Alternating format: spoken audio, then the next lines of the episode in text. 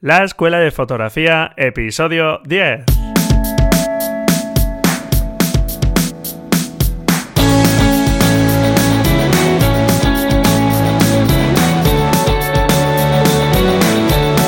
Que son mis ojos, mi tesoro, que es mi Dios, la libertad, mi ley ver atónito el mundo, mi única patria, amar. Hola, hola, bienvenidos a este nuevo episodio de la Escuela de Fotografía, un podcast donde queremos aprender fotografía sin complicarnos la vida en exceso con la técnica, como bien sabes, que soy muy cansino, y donde queremos centrarnos especialmente en el valor de la imagen. Lo importante no es que la captures con una cámara reflex mega profesional o con tu teléfono móvil. Lo importante es que transmita. Naturalmente cada dispositivo tiene sus limitaciones. Podríamos estar tentados de decir la cámara reflex profesional es la mejor cámara, pero ¿De verdad? ¿La llevas siempre encima tu cámara reflex con dos o tres objetivos?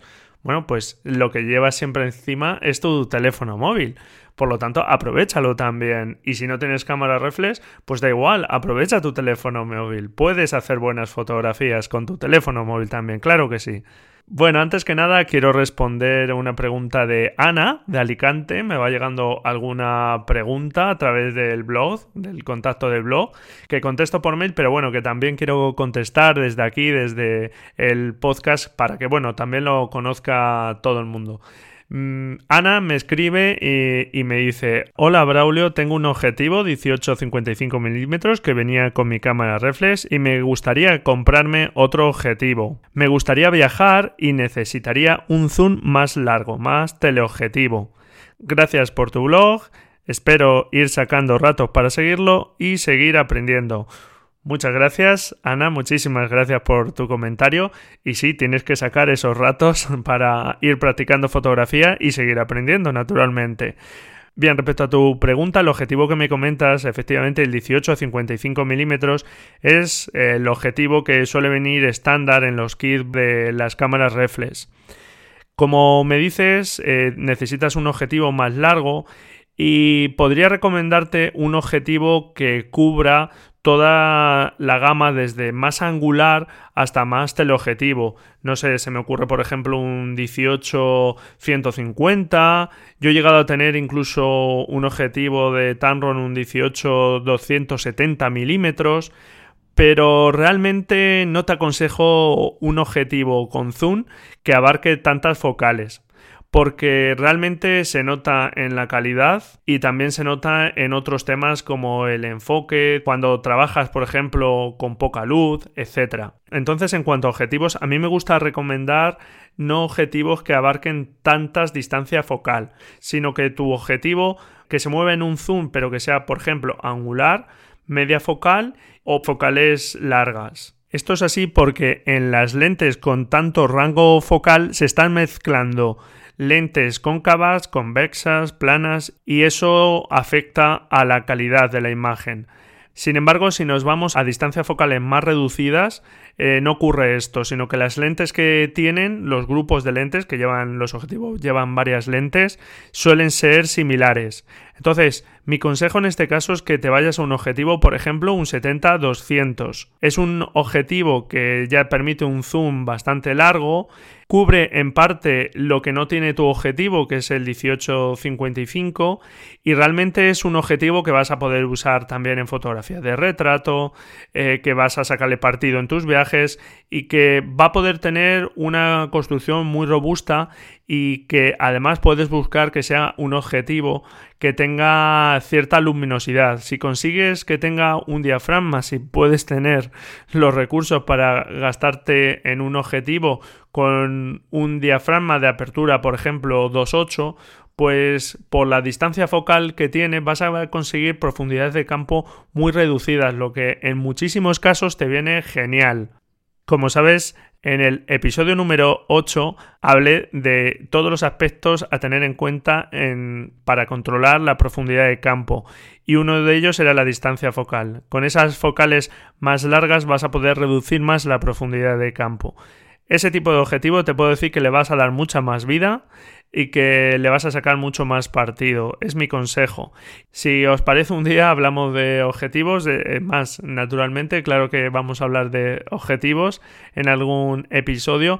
Y luego otro aspecto que tienes que tener en cuenta y que no se suele hablar cuando se recomiendan objetivos, el efecto que provocan en la imagen cada distancia focal.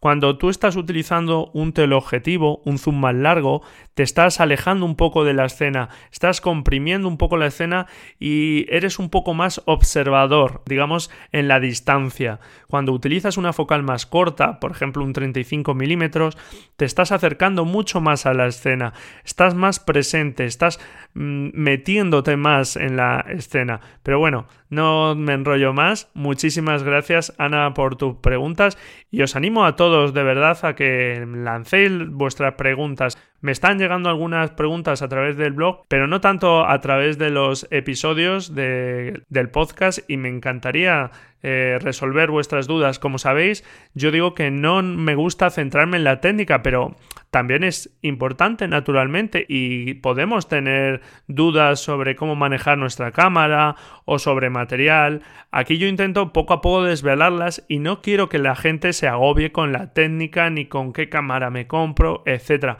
Pero cualquier duda técnica que tengáis, de verdad podéis hacérmela llegar que yo, bueno, pues con la experiencia que tengo y en la medida de lo posible, pues la voy a intentar Y además que no os quepa duda que si eh, preguntáis algo que no conozco, pues yo me informaré preguntaré a una persona experta en algún tema concreto si es que lo desconozco y naturalmente os intentaré dar una respuesta sólida, ¿de acuerdo? Entonces no tengáis ningún miedo hacerme llegar vuestras preguntas y de verdad, en total confianza. Y bien, vamos a pasar ahora al tema que nos ocupa en este episodio, que es crearnos nuestra propia fototeca o pinacoteca. Te he recomendado ya muchas veces que es muy útil en tu aprendizaje ver la obra de otros fotógrafos. Eso te da ideas, te inspira, etc. Y también te he comentado en otras ocasiones que veas otras fuentes de inspiración como por ejemplo la pintura. La fotografía se inspiró mucho en la pintura, sobre todo al principio fue su referente, ya que como la fotografía, la pintura plasma en dos dimensiones la realidad que está fuera, ¿A quién no le gusta hacer retratos como pintaba Rembrandt? ¿O fotografiar paisajes de la misma forma que pintaba sus paisajes el pintor holandés Jacob van Ruysdael? Pues claro que sí, a todos nos gustarían. Son maestros en estos géneros y por si no los conoces dejaré en las notas del programa sus nombres y enlaces a sus obras para que poco a poco vayamos conociendo también a pintores que tienen mucho que ver con la fotografía. Bien, pues la tarea que tenemos que hacer es crearnos nuestra propia fototeca y pinacoteca guardar todas aquellas imágenes, todas aquellas fotografías que nos gusten, que nos impacten por algún motivo, aunque lo desconozcáis, da igual, pero que os llaman la atención por algo, en un lugar, en un archivo que llamaremos fototeca. Y lo mismo haremos con aquellas pinturas que os gusten. Os sugiero que creéis en vuestro ordenador una carpeta que se llame imágenes y dentro de esa carpeta podéis crear dos subcarpetas, una carpeta fototeca y otra carpeta pinacoteca. Da igual el tipo de imágenes que guardes, que sean de fotógrafos o pintores reconocidos, que sean de jóvenes pintores o fotógrafos, que sean fotografías familiares tuyas, que sean postales, que sean imágenes de la publicidad, da igual. Lo importante es que son imágenes que a ti te gustan por algo, que te llaman la atención por algún motivo ese archivo de imágenes que vamos guardando van a ir ayudándonos a dar forma a nuestra memoria visual. Simplemente el ejercicio de detenernos un instante ante una fotografía que nos gusta, pensar un instante en ella y guardarla en nuestro archivo, nuestras carpetas, ya es un sano ejercicio porque sin cámara de fotos estamos trabajando nuestra visión y estamos mejorando nuestra visión, te lo puedo asegurar. Así que ahora que nos va viniendo un tiempo de frío, que pasamos más tiempo en casa, pues es la excusa perfecta para tener más tiempo y sacar esos ratillos para ir haciéndonos nuestra propia fototeca o pinacoteca. ¿De dónde puedes sacar esas imágenes? Pues bueno, hoy día Internet es la fototeca, la pinacoteca más grande del mundo.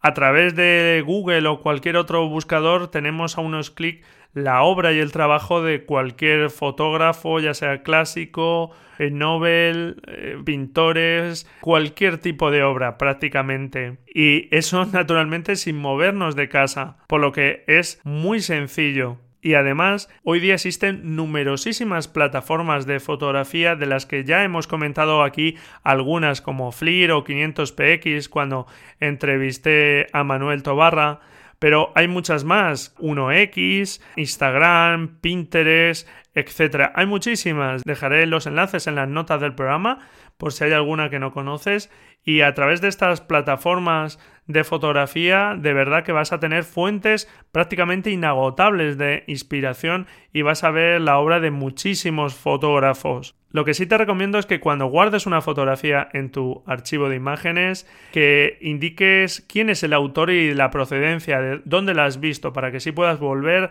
por si quieres localizarla de nuevo o también buscar más obras de ese autor. En estas plataformas a veces es difícil descargarse la imagen para poderla guardar en tus carpetas, pero hay muchísimos programas de recortes. Hoy día ya Windows 7, Windows 8, Windows 10 traen una aplicación que se llama recortes. Por ejemplo, en Mac también se puede con una combinación de teclas para capturar la pantalla y cuando veas tu imagen, pues puedes capturar la pantalla recortando por donde quieras y guardar esa imagen. Esas imágenes pueden tener unos derechos de autor, pero simplemente las estamos guardando en nuestro ordenador para poderlas visualizar después para un uso privado y particular. Eso no es nada ilegal, ¿de acuerdo? Y naturalmente cualquier medio impreso, ya sean revistas, publicidad, pues también nos puede servir de inspiración. Y ahí te aconsejo que o bien recortes las imágenes si puedes recortarlas, o, por ejemplo, si es en el caso de un libro que no vas a poder recortarla, o de una revista que la ves en un sitio y no puedes recortarla, pues siempre puedes escanearla, si la tienes a mano y tienes un escáner que puedes escanearla, o simplemente hacer una foto con tu móvil o con tu cámara de fotos si llevas y ya tienes capturada para poder después visualizarla esa imagen. Aunque no tenga toda la calidad que puede tener, ya tienes ahí esa imagen y te va a recordar eso que te transmitió cuando la viste.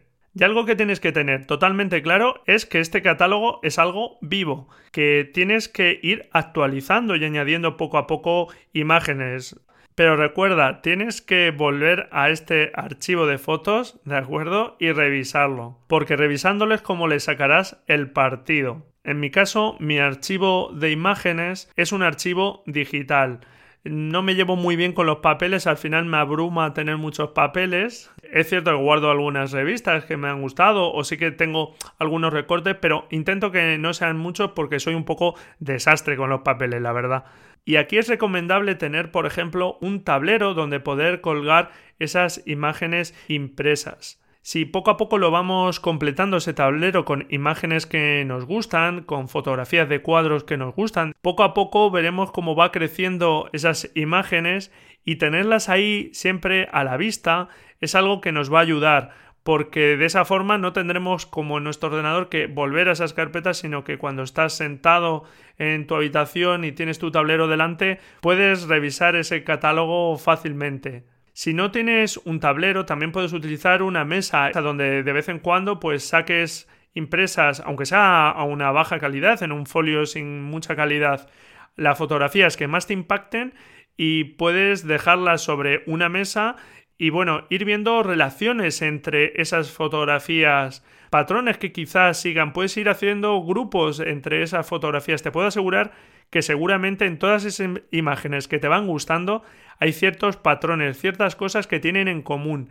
Si las vas poniendo juntas, vas a ir viendo esos patrones y eso te va a ayudar a que sepas identificar qué es lo que más te gusta en la fotografía, qué cosas son las que más eh, te llaman la atención. Y de esa forma puedes ir, cuando salgas a la calle, ir buscando esas cosas. Serás más consciente de todo eso. Pero si no imprimes nada y lo tienes todo en digital, pues tienes que volver de vez en cuando a ese catálogo. Y nuestro catálogo lo podemos nutrir de muchas cosas, no solo de fotografía y de pintura vive el hombre, porque, por ejemplo, los medios escritos, desde la poesía, la literatura a la publicidad, nos brindan textos que pueden llamarnos la atención, que pueden tocarnos por algún motivo, que nos pueden emocionar por algo y que es bueno que guardemos también para poder volver a ellos y que no queden ahí en un vacío, que pasado un tiempo no se nos olviden para siempre y pierdan su impacto. Por lo tanto, en nuestra carpeta de imágenes, aparte de la subcarpeta de fotografía y pinacoteca, podemos tener una carpeta llamada textos donde guardaremos todas esas citas, eslóganes, textos que en definitiva nos llamen la atención. Yo, por ejemplo, tengo aquí un texto a modo de ejemplo de Eduardo Galeano, de su libro El libro de los abrazos. Es uno de los que tengo guardados, anotados porque me llamó la atención. Y de vez en cuando me gustaría comentaros algunos de los textos que a mí me gustan, por si, bueno, os gustan a vosotros, os ponen en la pista de algún autor que os guste y estaré encantado de que a su vez vosotros mismos me dejéis los comentarios con esos textos que a vosotros os gustan o os han llamado la atención por cualquier motivo. Este libro es una recopilación de pequeños textos, ¿de acuerdo? Y este texto en concreto se llama La función del arte barra 1 y dice así Diego no conocía la mar. El padre, Santiago Kovadlov, lo llevó a descubrirla. Viajaron al sur. Ella, la mar, estaba más allá de los altos médanos, esperando. Cuando el niño y su padre alcanzaron por fin aquellas cumbres de arena, después de mucho caminar, la mar estalló ante sus ojos, y fue tanta la inmensidad de la mar y tanto su fulgor que el niño quedó mudo de hermosura. Y cuando por fin consiguió hablar, temblando, tartamudeando, pidió a su padre Ayúdame a mirar. Qué bonito, ¿verdad? O al menos a, a mí me lo parece. Pues realmente este es el tipo de textos que os digo que os pueden llamar la atención por algo y que es bueno que guardéis en algún sitio para que los tengáis siempre a mano y podéis volver sobre ellos, que os van a inspirar. Y del mismo modo que nos pueden inspirar la poesía, la literatura, estos textos, eh, ver cine, como ya he comentado en alguna ocasión, guardar las reseñas o una frase de una conversación en una determinada película, nos puede llamar la atención y, os aconsejo que la guardéis para poderla consultar después. Y también la música, por ejemplo, ¿por qué no? La música, aquellas canciones que os inspiran, que os dicen algo, que os emocionan. Y por ejemplo, cuando te pongas a revisar tu catálogo, ya sea de forma impresa en tu tablero, eh, encima de una mesa, como te he comentado, o tus archivos digitales en tu carpeta, va a ser un maridaje perfecto si estás escuchando esa música que además te inspira. Además, si este catálogo de imágenes, eh, textos, etcétera, lo tenemos en digital, puede estar en la nube, en esta famosa nube que llamamos ahora. Yo, por ejemplo, utilizo Dropbox y la llevo siempre en mi teléfono móvil también. Así donde estés puedes consultar y revisar tu catálogo, que siempre es algo aconsejable, como te insisto. Recuerda, tienes que ir adquiriendo el hábito de ir guardando las imágenes que te gusten, también los textos, la música, etcétera, ¿de acuerdo? Y también de revisar ese catálogo para ir viendo esas relaciones entre las imágenes, esos patrones que tienen las imágenes que vas guardando, ¿de acuerdo? Y hasta aquí este capítulo me encantaría que dejases tus comentarios con esos textos que a ti te inspiran, que te han llamado la atención, con alguno de ellos al menos, con esos autores que más te gustan de fotografía, etcétera. Que me comentes si estás utilizando ya este archivo de fotografías para inspirarte o si no lo estás haciendo, ¿qué, ¿qué, te parece esta propuesta? Y también, como te decía al principio del capítulo, cualquier cuestión técnica. Así que nada, no lo dudes y contacta conmigo a través de los comentarios del capítulo. Te agradecería también, como no, que dejes tus valoraciones tanto en iVoox, iTunes o la plataforma de radio que utilices. Y nada, ánimo a crear esas carpetas en tu ordenador, a sacar partido a esa fototeca, pinacoteca, etc. Y nos vemos en el próximo capítulo con una entrevista a un fotógrafo de estudio, un fotógrafo de moda, de retrato, en fin, muy polivalente. Hasta el jueves, felices fotografías, adiós.